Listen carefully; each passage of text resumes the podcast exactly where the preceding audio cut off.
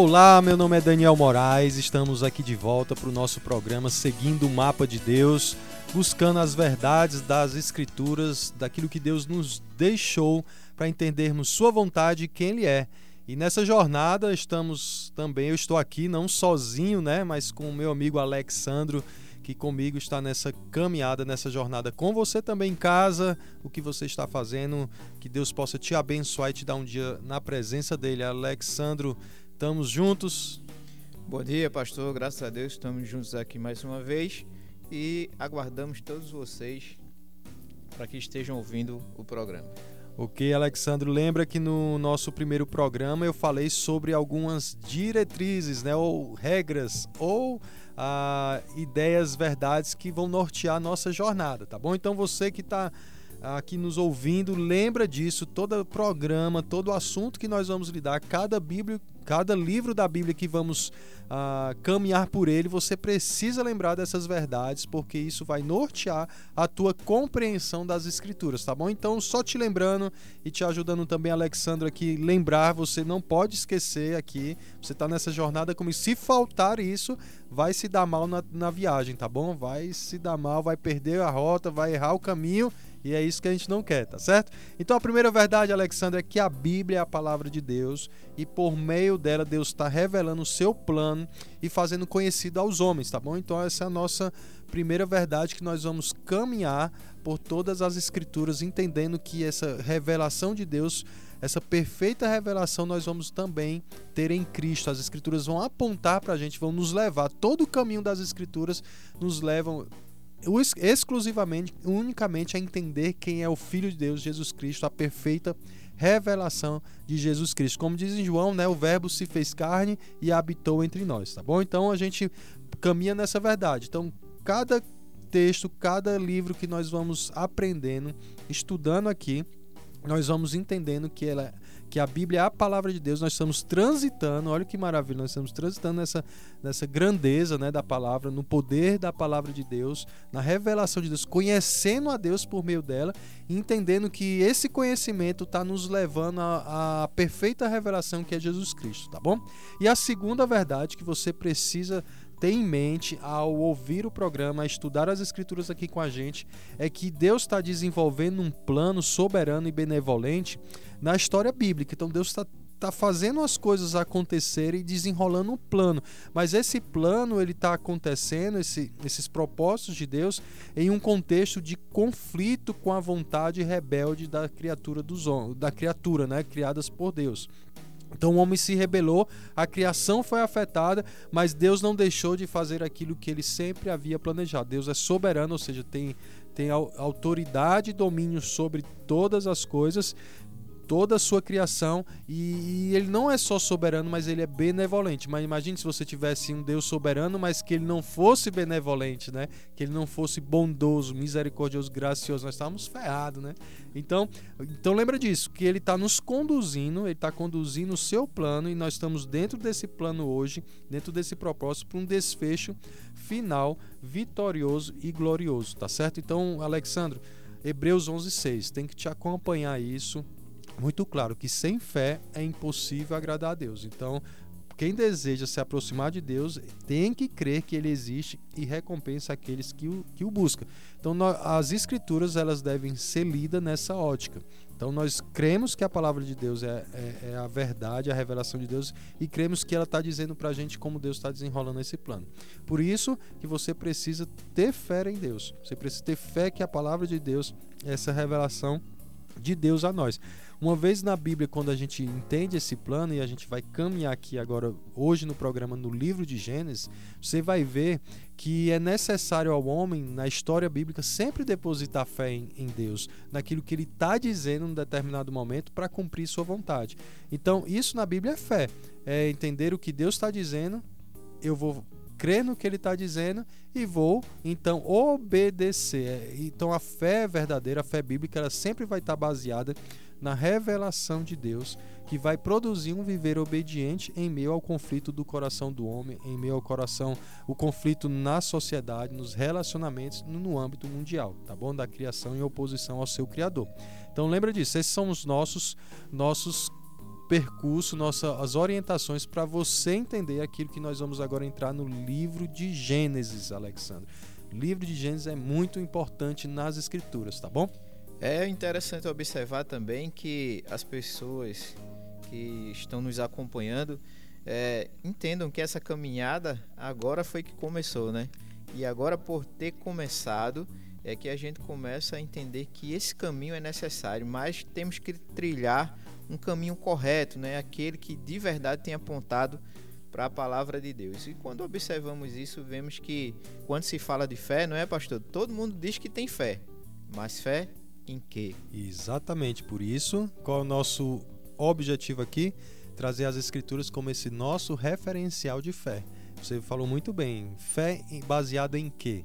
E nossa base aqui constitui-se que a palavra, a Bíblia é a palavra de Deus, a revelação de Deus a nós.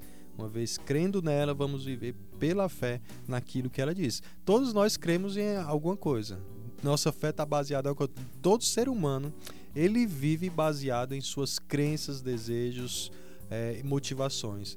Agora, elas são baseadas em quê? Quando você olha a vida, o propósito pela qual você vive, existe, faz, respira, ah, o que move você é baseado em crenças. E as suas crenças estão baseadas, fundamentadas em algo. A nossa aqui, o que a gente quer caminhar com você nessa jornada pelas Escrituras, é dizendo: ó, a Bíblia, a palavra de Deus, é a revelação pela qual eu e você podemos fundamentar a nossa vida e seguir firme. E essa jornada não são 100 metros que nós vamos caminhar aqui, né? São 66 livros que a Bíblia contém que nós vamos entender de maneira muito maravilhosa durante nosso programa a cada quarta-feira às 9 horas da manhã, entendendo em cada fragmento, em cada peça desse quebra-cabeça, juntando para a gente construir uma imagem bela do plano e de quem é esse Deus que se revelou a nós nas Escrituras. Então, meu, meu amigo, não desanime, você que está em casa, pelo contrário, toda quarta fique ansioso para entender mais de, da palavra de Deus e de quem Deus é, porque nós vamos agora entrar no livro de Gênesis, entendendo que o foco do livro de Gênesis vai revelar o Deus como o único criador e governador de toda a criação. O Gênesis vai dar para gente essa imagem de quem é Deus e, e quem ele se, como ele se revela a nós por meio daquilo que a história bíblica no livro de Gênesis vai dizer. Eu tenho dito muito, Alexandre, o livro de Gênesis é, é fundamental, principalmente os 11 primeiros capítulos e especificamente os três primeiros. Se você jogar fora, arrancar da sua Bíblia os três primeiros capítulos de Gênesis, jogue todo o resto da Bíblia, porque todas as escrituras está fundamentada nesses três capítulos de Gênesis, como é importante para nós.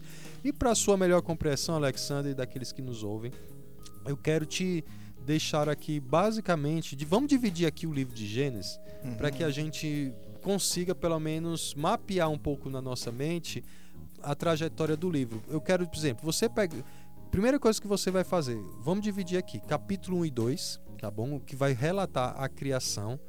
Você então, capítulo 1 e 2, criação. Capítulo 3, você vai lembrar da queda, né, que vai relatar a queda.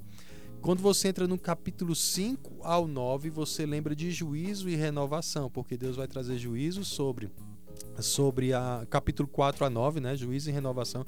Você vai ver aí a, a história da, da arca, né, a, o dilúvio do capítulo 10 ao 11 você vai ver conspiração e confusão, nós vamos falar sobre a Torre de Babel.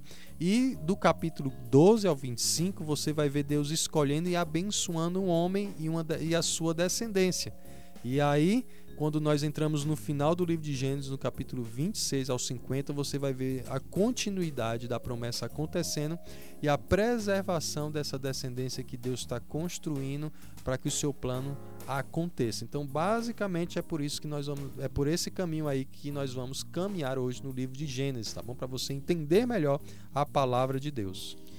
É, pastor, não sei se é o momento para perguntas. Pode, pode fazer. Porém, existem aqui algumas perguntas, né? A Estelita, ela disse que ela é do bairro Novo e ela diz o seguinte: Olha, eu tenho a Bíblia há muito tempo, não sou protestante, mas sempre gosto de, de ouvir a palavra de Deus.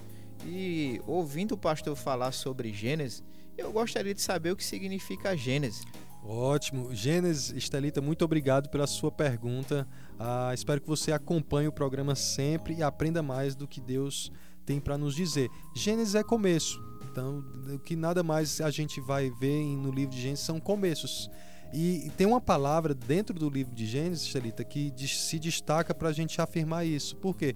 No hebraico tem uma palavra chamada toledot, né, que é começos, início. Né? Você pode observar que no começo, no princípio, você vai ver isso no livro de Gênesis, se eu não me engano, 10 ou 12 vezes acontecendo. Essa palavra se repetindo. O que está acontecendo? O autor do livro de Gênesis, que é Moisés, está dando para a gente, apontando para nós a maneira de ver e descrever a vida definida por Deus. Então existem dez continuidades que de começos né, no livro de Gênesis, apontando para nós como Deus está direcionando a história bíblica. Então, primeiro, criação, né, Gênesis 1 e 2, no princípio, né? Aí você vai ver a queda, juízo e renovação, todo esse processo que eu falei para você. Então, nós vamos caminhar aqui e vamos perceber isso, como Deus está fazendo recomeços, né? Novos começos. E nosso Deus é um Deus de recomeços, de começos. Então, e graças a Deus por isso. Porque Gênesis está me dizendo isso para mim e para você, ah, que Deus está sempre recomeçando. É a continuidade de Deus por meio de recomeço da nossa vida. Graças a Deus, né? Tanto na história bíblica como para a minha vida e para a sua. E como a nossa vida é marcada por recomeços com Deus, né?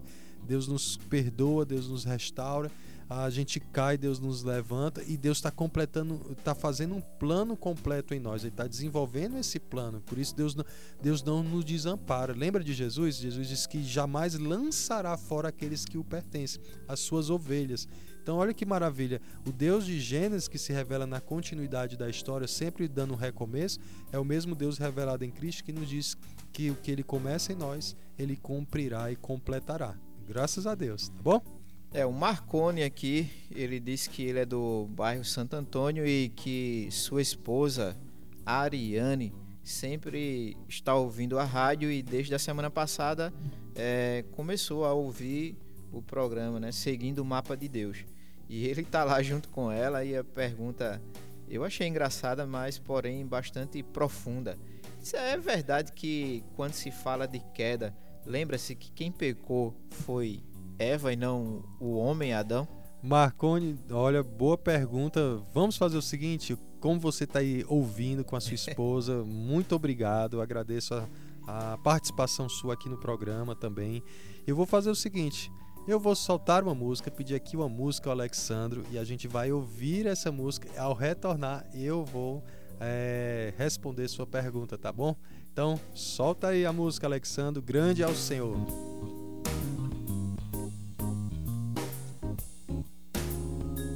Queremos o teu nome engrandecer. Para fechar essa. E agradecer-te por obra em nossa vida.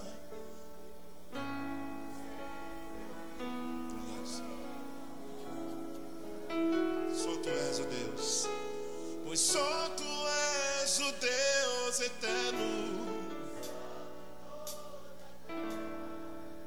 E certo.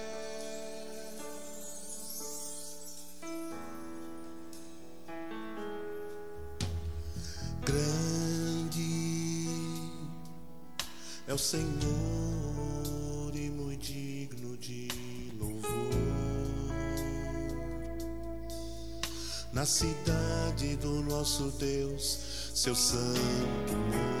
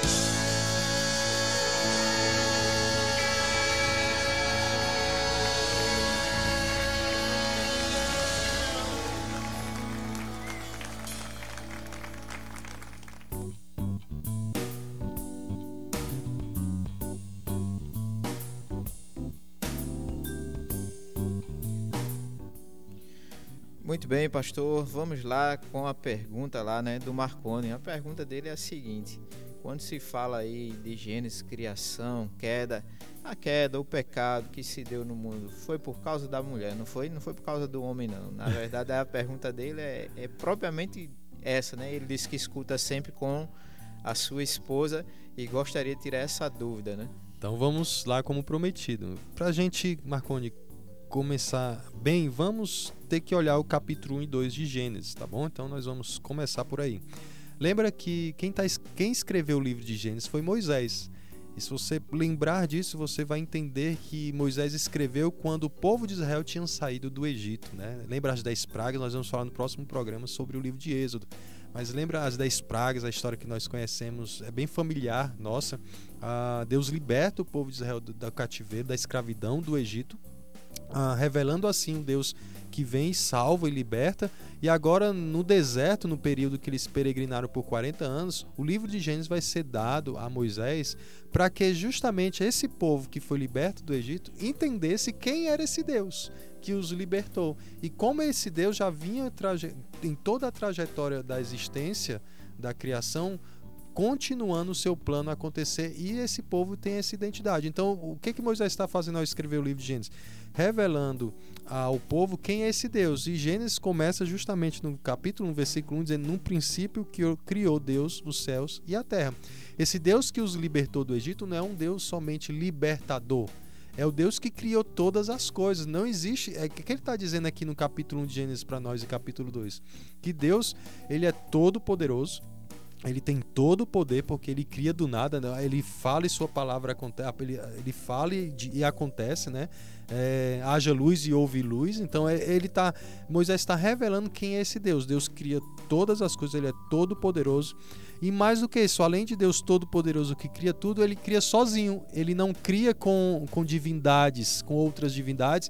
E a criação não é fruto, ah, Marconi, de, de batalhas entre deuses ou de orgias sexuais de divindades, como por exemplo no Egito se acreditava que houve uma batalha divina, uma, aquela batalha cósmica divina, onde deuses foram mortos e as estrelas surgiram dos corpos desses deuses e o planeta Terra surgiu também de um corpo de uma divindade e aí por aí vai. Então você começa a entender o que, que Moisés está tentando ensinar ao povo de Israel. Quem é o Deus deles? Ele é o Deus todo-poderoso e único, criador de todas as coisas e ele criou exclusivamente sozinho, não, ele não tem disputa, não, não há disputa com a divindade, não há disputa entre deuses. Ele é único e deve ser único, adorado e seguido. Uma vez que é Deus quem criou todas as coisas de maneira poderosa e pelo poder da sua palavra, ao relatar em Gênesis capítulo 1 a criação, como Deus cria, o que que Moisés está nos ensinando? Ele está definindo para a gente, dizendo que Deus é o definidor do propósito da sua criação. Deus faz as coisas acontecerem ah, como Ele quer. Ele estabeleceu espécies, Ele pôs ordem né, no firmamento, separação e por aí vai. E Ele começa a definir como a sua criação vai funcionar. Inclusive, a ênfase vai estar onde?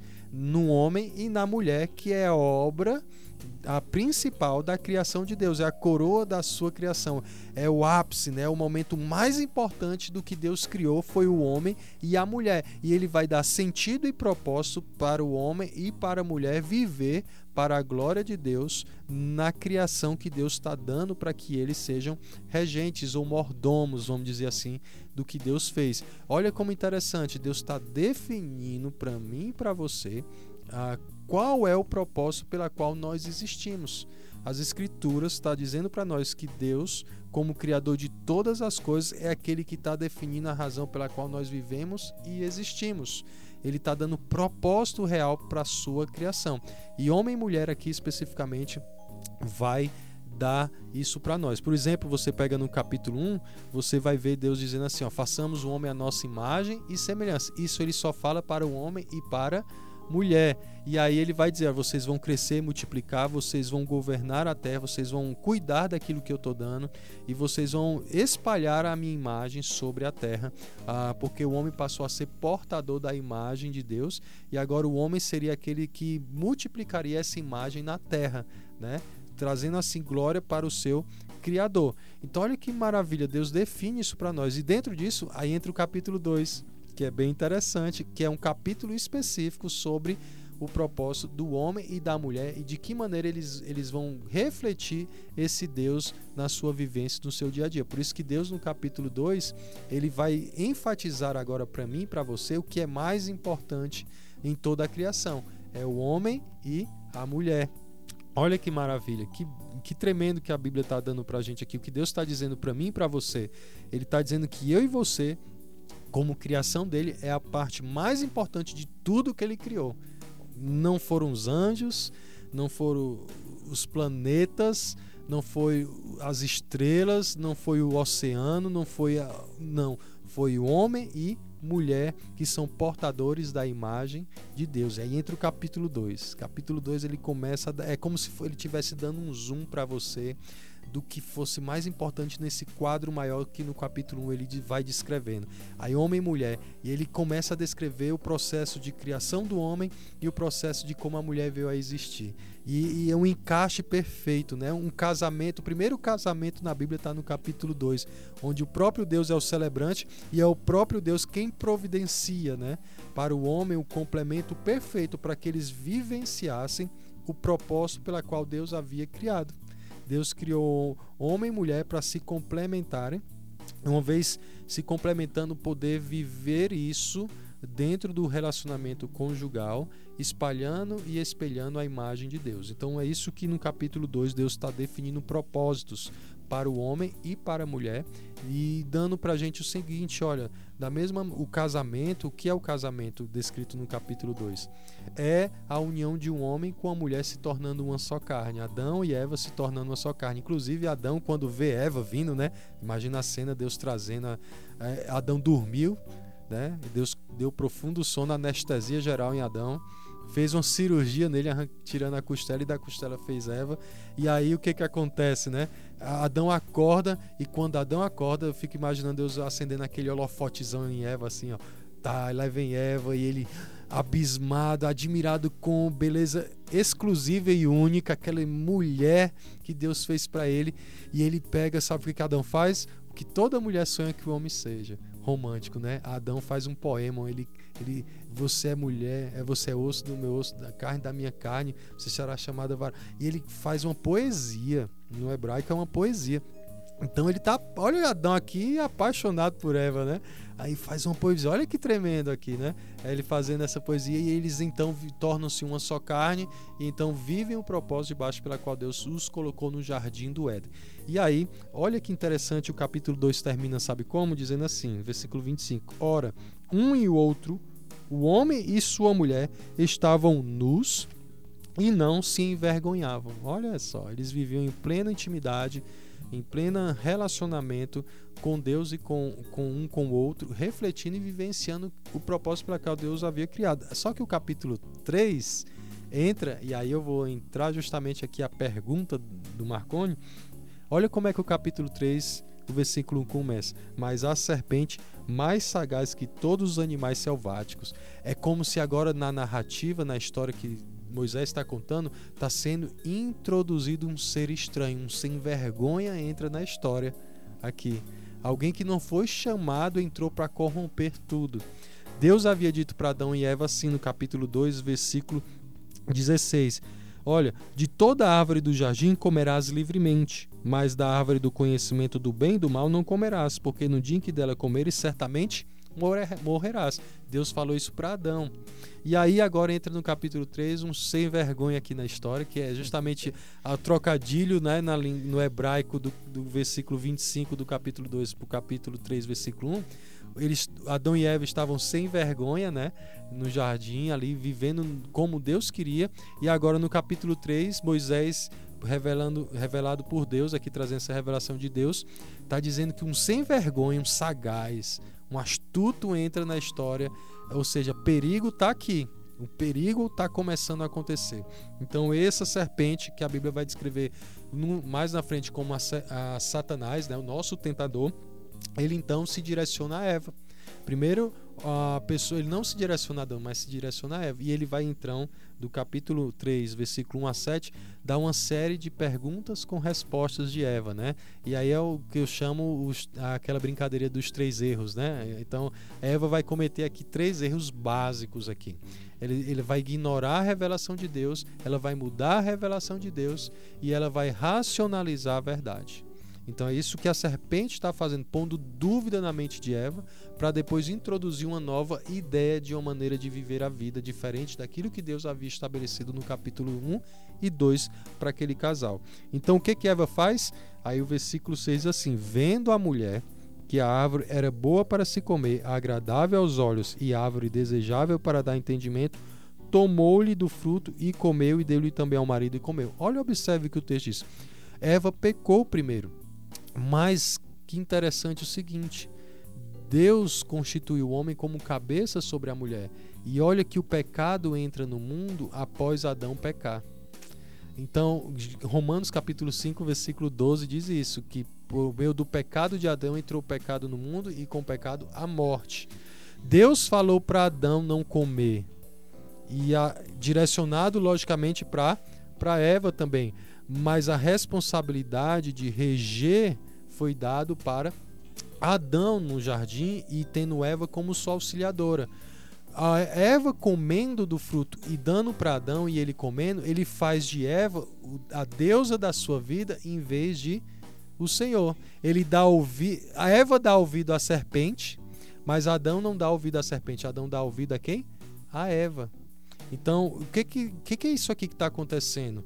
É, olha, observe, quando a gente não dá ouvido à voz de Deus e, e o que ele define e nos determina, nos dá propósito de vida e direcionamento, nós vamos ouvir outras vozes. E se nós ouvirmos outras vozes, nós vamos pegar caminhos diferentes do que Deus colocou para nós. E Adão está fazendo isso, ele está amando mais a Eva do que a Deus. Olha que interessante.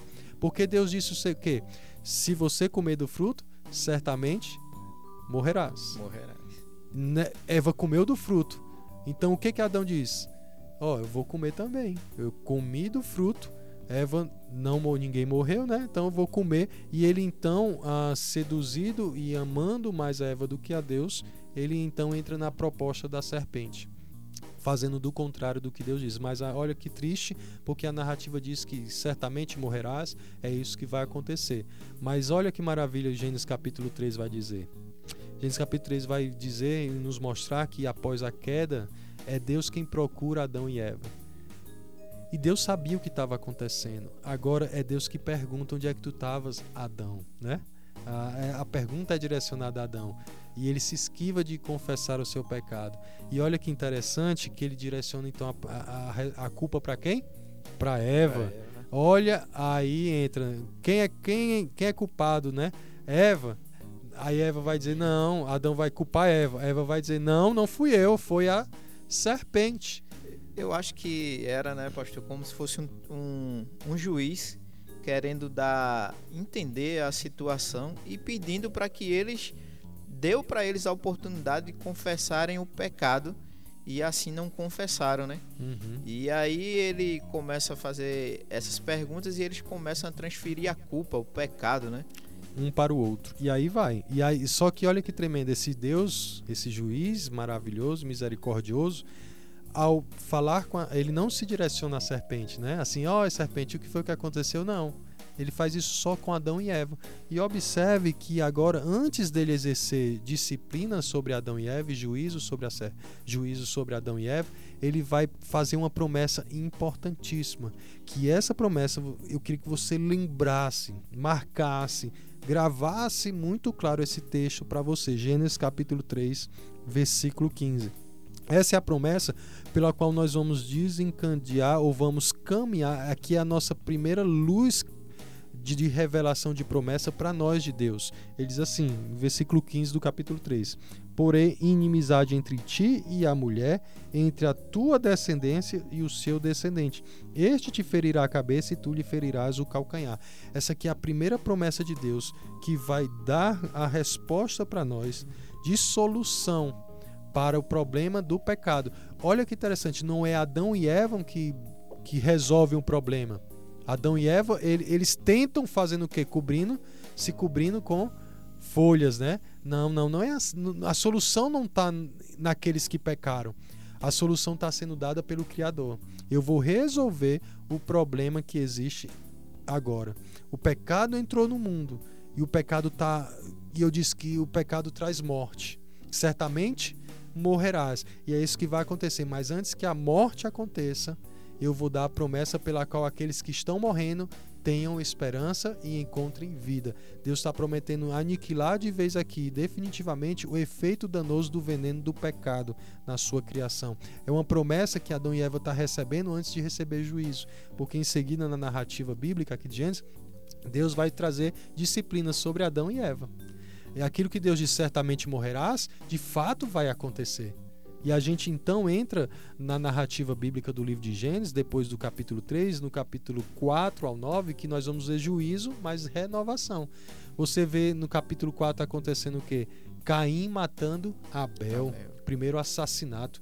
Que, que tristeza, né? Você vê a morte ali como Deus havia dito.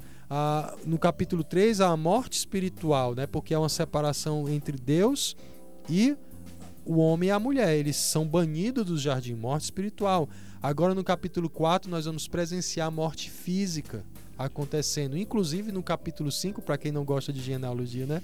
Aí capítulo 5 começa com genealogia. O que, que essa genealogia está dizendo para a gente? Está mostrando que os homens nascem, crescem, se reproduzem e morrem. É a narrativa da morte.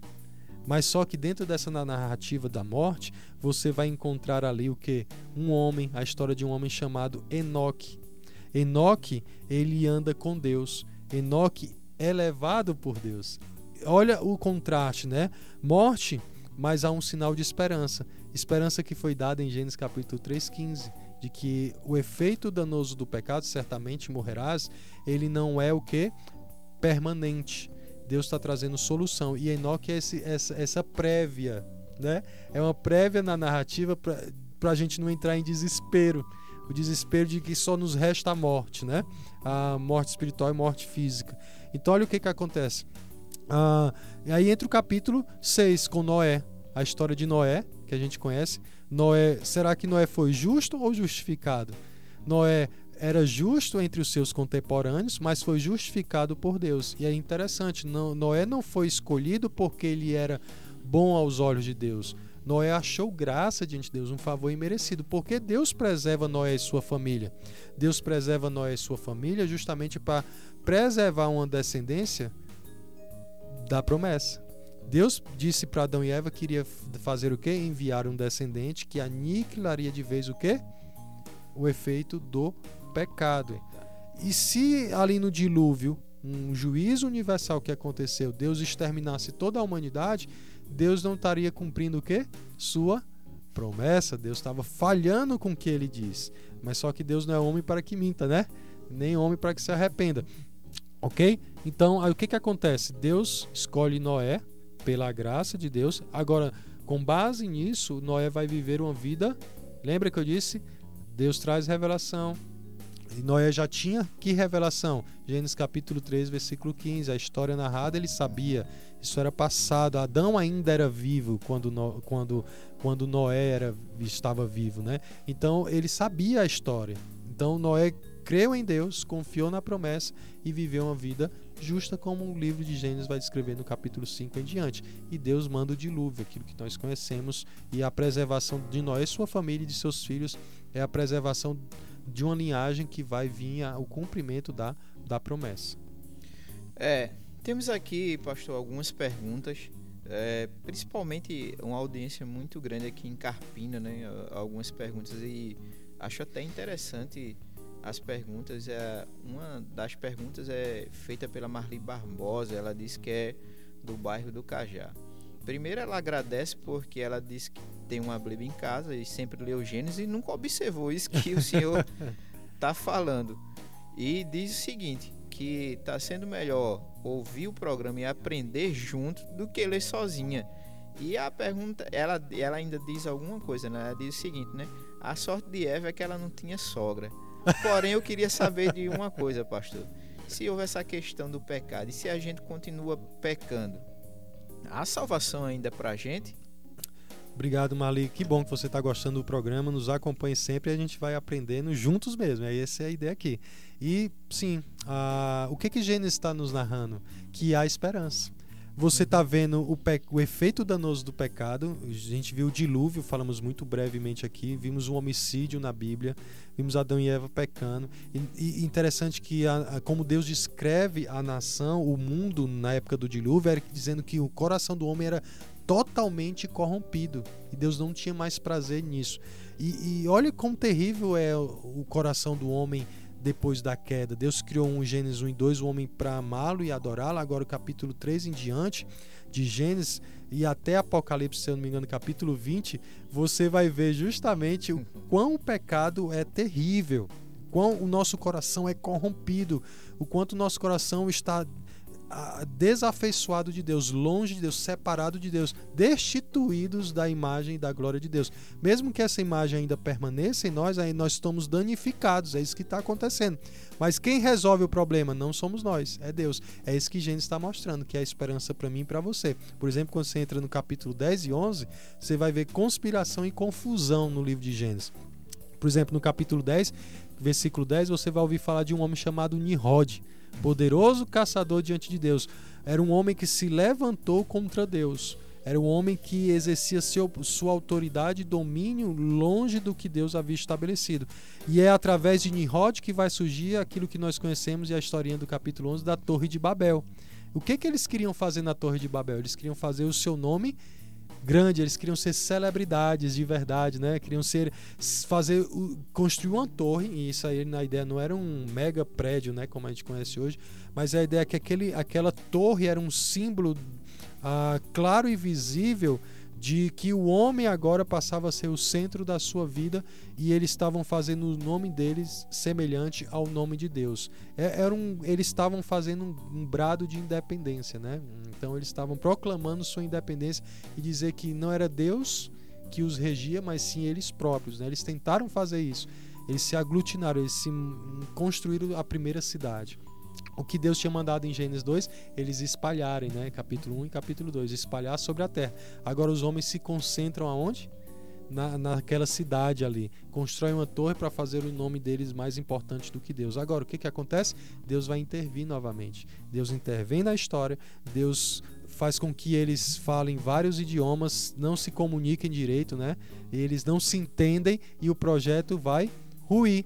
Né? Eles querem fazer seu nome grande, mas não consegue porque Deus intervém. Aí é interessante que eu acho na Bíblia, é revela o caráter de Deus, né? Como Deus é num aspecto irônico de dizer assim, olha, vocês tentam fazer as coisas sem mim, mas não dá certo. Olha o que, que eu vou fazer. é Gênesis capítulo 12 vai acontecer o quê?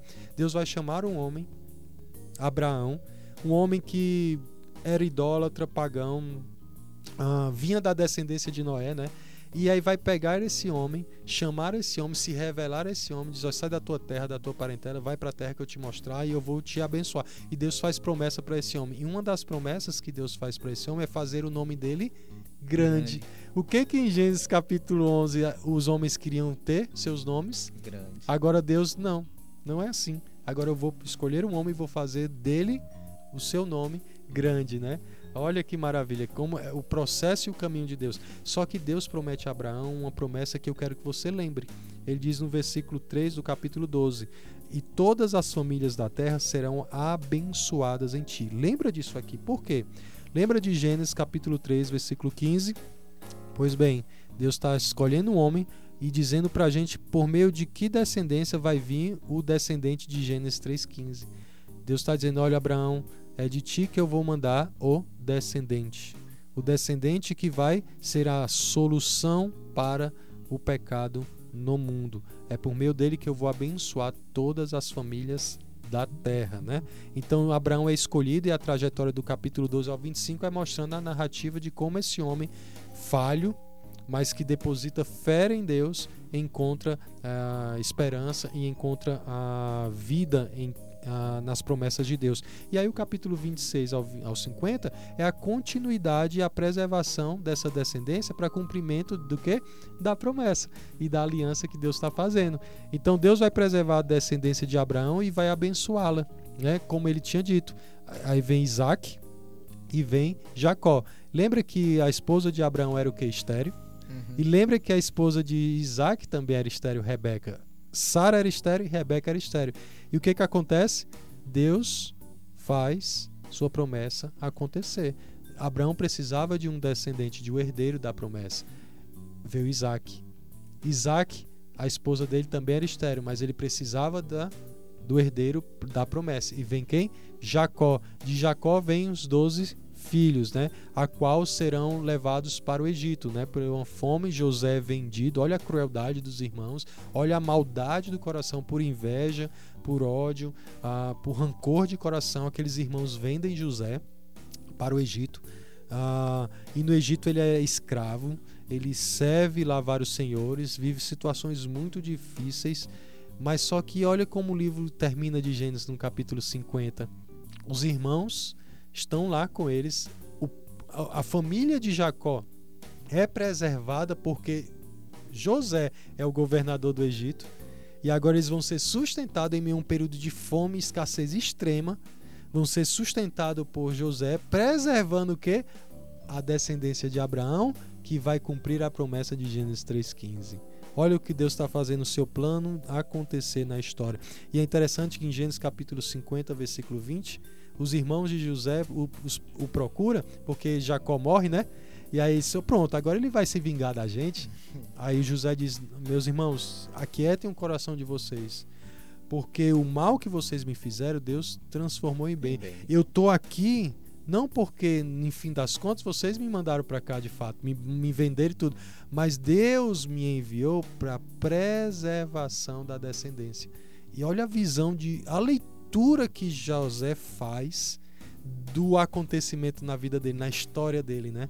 Ele olha, ele consegue ter uma visão de Deus baseado nas promessas de Deus, que o que está acontecendo é a ação e a atuação de Deus em sua vida, mesmo o sofrimento e a dor, coisas que nós não queremos para nossa vida, mas que José conseguiu ver propósito de Deus em meio a tudo isso, ok? Inclusive quando ele vai morrer, ele diz: ó, levem os meus ossos quando vocês voltarem para a terra que Deus prometeu ao nosso pai Abraão, Isaac e Jacó. Olha o homem morrendo, mas confiante nas promessas, nas promessas de Deus. Que maravilha, né? Esse é o livro de Gênesis, do que nós terminamos aqui a parte de apresentação dos 50 capítulos do livro de Gênesis de maneira muito rápida, viu, Alexandre? É, é, continuando aqui, é, a o que eu estou achando interessante é que a, a, as perguntas das pessoas estão chegando como casal, ou seja, estão dizendo, eu estou escutando com a minha esposa, eu estou escutando com o meu esposo e assim sucessivamente, né? E tem aqui uma, eu acho que é mais uma indagação da Paloma, né? Que ela está dizendo o seguinte, olha, eu tenho uma Bíblia em casa, sou cristã, é, participo da escola bíblica, mas nunca aprendi dessa forma não. E tô achando muito interessante, muito bom e quero acompanhar todas as quartas-feiras desse programa que está sendo bênção na minha vida, né? Ótimo. Na verdade é mais uma explanação dela. Há uma pergunta aqui de Marcelo Marcelo Otávio. Ele diz que aqui de Carpina só não colocou o bairro. E ele diz o seguinte: é, eu sempre ouvia meus pais falando dessa história aí de, de Gênesis e de Abraão e como aconteceu o pecado e tudo mais, mas ainda me vem na mente, olha, se Deus, ele é soberano, todo poderoso, onipotente, onisciente, ele sabia que tudo isso ia acontecer. A pergunta que sempre passa na minha cabeça, por que ele permitiu que isso acontecesse? Ah, ok, Otávio, na minha também. e tem, olha, tem uma muito boa pergunta e, é, sim, traz sim. uma questão muito profunda. Muito obrigado aí a sua pergunta. Tem um Deuteronômio 29, 29 diz assim: As coisas encobertas pertencem a Deus, as reveladas cabe a nós obedecer. O que, é que Deus está dizendo em Deuteronômio? Olha, nem tudo vocês saberão ou sabem. Ah, agora, tem algumas coisas que vocês já sabem. Ele está se referindo em Deuteronômio à lei. Olha o que eu estou dizendo que você, como vocês têm que viver e por quê. Tá, tá, tá, ele está fazendo isso em Deuteronômio. Nós vamos chegar em Deuteronômio, né? E, e eu gosto muito desse texto justamente para isso nós não conseguimos compreender, ah, vamos dizer, o que está por debaixo de tudo que a gente está aprendendo aqui. O que a gente tem é uma revelação de Deus mostrando quem Ele é e que mesmo algumas coisas que não nos cabe entender hoje estão encobertas, ah, mas a gente pode confiar nesse Deus. É como basicamente você, se você tiver filho, você vai entender um pouquinho isso. Nossos filhos não nos quando eles nascem, eles não sabem quem nós somos. Eles vão se relacionando com a gente e nos conhecendo, gosto e tudo mais. Mas eles confiam em nós. Eles têm uma dependência de nós. Eles depositam a confiança, principalmente quando eles são mais pequenos. Quando vão crescendo, eles começam a se rebelar, né? mas, mas é isso que acontece. Imagina só que é isso. Deus está se revelando nas Escrituras. Ele, nós estamos nós estamos conhecendo que esse Deus não todo o conhecimento que temos nas Escrituras não é suficiente para entendê-lo como ele é por completo, porque ele é infinito em sabedoria e é um dos atributos de Deus, característica de Deus. É por isso que a eternidade não será suficiente para conhecê-lo. Por isso que nós sempre vamos estar maravilhados com Deus porque sempre iremos descobrir mais desse Deus e ficarmos mais encantados com ele. Mas para nós é suficiente hoje na revelação que ele nos deu, principalmente porque a gente tem 66 livros, entender que nada fugiu do controle de Deus, tudo fazia parte de um plano. Deus não foi pego de surpresa uhum. e Deus está na sua infinita sabedoria e no seu caráter aprove a ele, decidiu ele a trilhar esse caminho na sua criação. Por isso que Efésios vai dizer isso, que desde a fundação do mundo Deus já havia estabelecido um plano e ele está executando esse plano. E dentro desse plano estava a queda e não foge do controle de Deus. Estava tudo conforme ele, dentro da sua sabedoria, em tudo que ele viu, e nós não conseguimos ver como Deus vê, nós somos finitos em pensamento e ver, e mais cabe a nós aqui entender o desenrolar disso. Por isso que de fato é uma pergunta muito profunda por isso que a Bíblia sempre vai trazer a nós essa questão que eu falei no começo, das duas verdades. Uma delas é vamos precisar depositar fé, uhum. confiar mesmo que nós não entendamos tudo. Imagine Abraão, né? Contamos de Abraão. Sim. Recebeu aqui a notícia, sai da tua terra, vai para a terra te mostrar. É, que é essa coisa de louco, você sair abandonado aí, né? É. Ou Noé, dizendo, ó, vai vir um dilúvio. Nunca tinha havido chuva ainda na terra, no, no, no planeta Terra.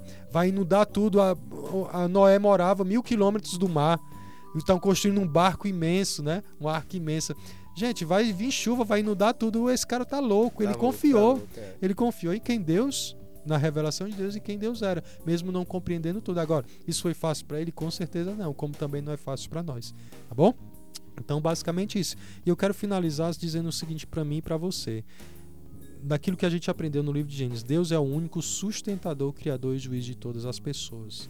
Em Cristo, Deus vai julgar os meus pecados, justamente para que eu e você receba perdão e preservação de uma nova vida para sempre. Nós vemos o pecado entrando no mundo, mas o pecado, a morte, ela não é o fim para nós, para aqueles que creem. Esse caminho que Deus está fazendo nas Escrituras é apontando para nós ele é, é, por meio dele que virá o descendente e por meio dele nós temos a preservação da nossa vida. Ainda que morra, viverá, disse Jesus, né? Então eu sou o caminho, a verdade, a vida, ninguém vem ao Pai senão por mim. Então somente Deus é o único sustentador, criador e juiz de todas as coisas. Isso descansa o meu coração, vivendo na injustiça da humanidade, no nosso país tão corrupto, que eu estou indignado com isso, na, na nessas no, no, quando a gente depara com o nosso próprio coração caído de desejos desviados de Deus, quando nós pecamos, mas nós encontramos esperança e solução definitiva e mais do que isso, preservação eterna de uma nova vida para sempre com Ele. Então essa é a esperança porque está baseada nele. E por fim, lembra que Deus faz o seu plano acontecer, por maior que seja a oposição à sua vontade. Deus sempre vai cumprir o seu plano benevolente. E a maior prova disso é o plano justamente de vir a seu descendente que em Cristo vai acontecer. Atos capítulo 2, 23 vai descrever justamente isso. Que, que os homens é, entregaram Jesus, mas foi pela providência de Deus que Jesus foi entregue, né? Ah, Deus está conduzindo o seu plano e vai haver uma consumação final em seus propósitos eternos. E a gente está esperando isso, tá bom? Então lembra disso sua vida não está solta. Quando nós cremos num Deus que está regendo, governando a história.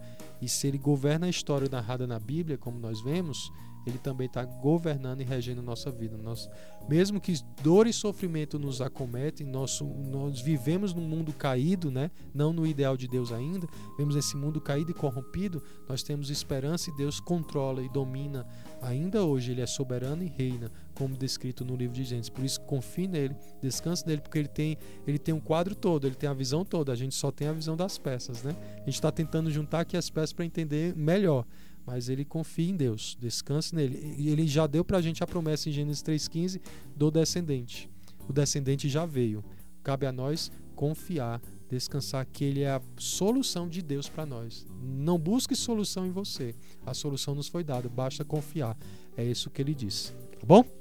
Temos a dica excelência hoje? Dica excelência, sim, temos. Eu quero te dar uma dica excelência uh, de um bom livro, se você quiser se aprofundar no livro de Gênesis. Né? Eu quero te indicar o livro de Gênesis, capítulo 1 e 2, da editora Fiel do autor Adalto Lourenço. Um ótimo livro se você quer se aprofundar no capítulo 1 e 2 de Gênesis, uma visão até científica, é um cientista, escreve de maneira muito fácil para a gente entender algumas coisas e ficarmos maravilhados com Deus que se revela em Gênesis capítulo 1 e 2. Então, se você deseja esse livro, a Livraria Excelência tem disponível para você. Você pode nos seguir no Instagram, tá bom? Livraria Excelência. Vai lá no Instagram, entre em contato comigo que a gente então vê como chega em suas mãos. Esse livro, ele tá de, se eu não me engano, 60 e poucos reais. Na livraria tá por R$ 49,90, tá bom? Então, é um ótimo livro. Dica aí, excelência para você. Livro de Gênesis, capítulo 1 e 2, do Adalto Lourenço, da editora Fiel. Ok? Olha, Alexandre, a gente chegou aqui no final do nosso programa, no livro de Gênesis. Espero que você tenha gostado. Eu quero mandar um abraço aqui para uma pessoa muito especial, um amigo irmã muito querida minha, lá em Nova Russas. Gracinha, um grande abraço para você. Fiquei muito feliz de saber que você está aí me ouvindo, tá bom? Deus te abençoe. Saudades, minha irmã. Ah, e os demais também que está aí nos ouvindo, que você possa uh, ser desafiado no seu coração por Deus. E se Deus quiser, temos uma grande jornada, tá bom? Uma grande jornada. Começamos agora, começamos agora. Muitas coisas, muitas descobertas, né? É, nas Escrituras, entendendo quem é o nosso Deus e confiando nele, tá bom? Então, até o próximo programa, até a próxima quarta, nove horas da manhã, estamos aqui, se Deus quiser, viu? Um grande abraço. E vai uma música finalizando aí para mim e para você, Alexandre. Obrigado pela sua companhia e nos vemos quarta-feira, se Jesus não voltar. Amém.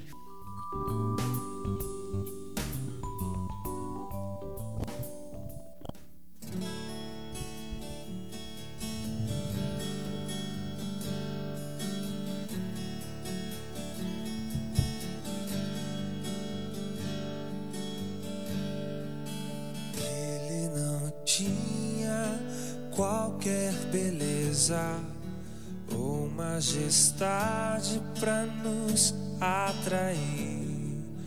Nada havia em sua aparência para o desejar.